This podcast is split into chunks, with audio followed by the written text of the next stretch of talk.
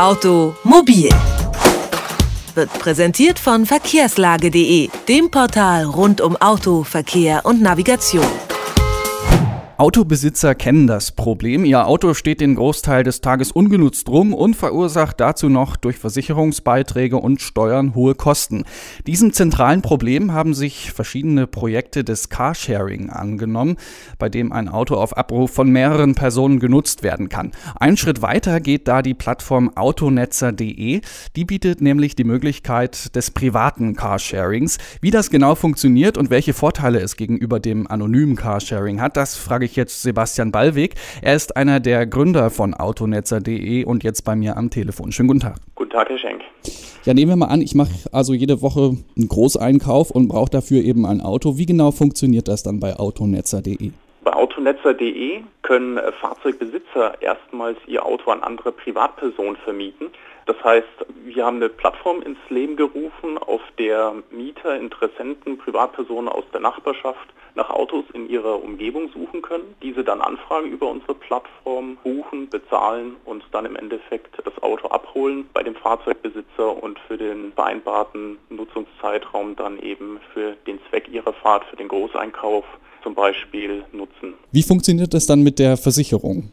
Der Mieter schließt bei uns bei der Buchung über die Plattform automatisch eine Zusatzversicherung ab. Das heißt, der Fahrzeugbesitzer muss sich keine Sorgen machen, dass seine private Kfz-Versicherung in Anspruch genommen wird während des Vermietzeitraums. Somit ist auch sichergestellt, dass keine Hochstufung erfolgt und falls es dann zu einem Schaden kommen sollte, ist eben Haftpflicht, Teil- und Vollkaskoschutz über unsere Zusatzversicherung der R&V gewährleistet. Das heißt, wenn es gut funktioniert, dann hat man irgendwie so in seiner Nachbarschaft dann ein ganz gutes Netzwerk an Autos und Autobesitzern, die sich dann gegenseitig austauschen. Genauso ist es. Deswegen auch der, der Name Autonetzer. Also ich sag mal, je größer das Netzwerk wird, desto größer natürlich die Vorteile, in der Nachbarschaft ein Auto in kurzer Distanz zur Verfügung zu haben. Das ist auch der entscheidende Vorteil oder einer der Vorteile gegenüber dem klassischen Carsharing.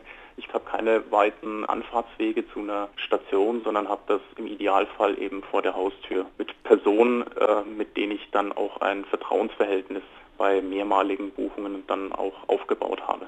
Funktioniert das denn schon so großflächig oder ist das erstmal nur so in Großstädten, wo man viele Leute hat, die sich da schon angemeldet haben und dann eben die Wege kurz sind? Es funktioniert prinzipiell überall, sowohl in den Städten als auch im ländlichen Bereich. In den Städten ist der Druck der Mieter größer. Hier verzichten ja inzwischen schon viele ähm, Menschen bewusst aufs Auto und suchen nach alternativen Mobilitätsformen. Von daher ist hier die Nachfrage der Mieter noch größer. Ähm, wir sehen aber auch schon jetzt, dass auf dem Land äh, Fahrzeugbesitzer ihr Fahrzeug zur Verfügung stellen und äh, wir gehen davon aus, wenn sich das Ganze mal rumgesprochen hat, dass es eben auch im ländlichen Bereich Ausleihvorgänge regelmäßig zustande kommen. Was gibt es sonst noch so für Vorteile von autonetzer.de gegenüber den bisherigen Carsharing-Modellen? Also ein entscheidender Vorteil ist sicherlich der Preis. Ähm, dadurch, dass die Autos von Privatpersonen stammen und keine Overhead-Kosten, also keine zusätzlichen Administrationskosten anfallen, sind die Autos bei uns sehr günstig eingepreist. Das fängt an, man kann einen Kleinwagen ab 15 Euro pro Tag nutzen. Zudem hat man eine sehr hohe Angebotsvielfalt. Also vom Smart bis zum Sprinter sind alle Fahrzeuge bei uns auf der Plattform vertreten. Und damit hat natürlich auch, weil es ja die unterschiedlichsten Nutzungszwecke gibt, findet auch jeder sein passendes Auto.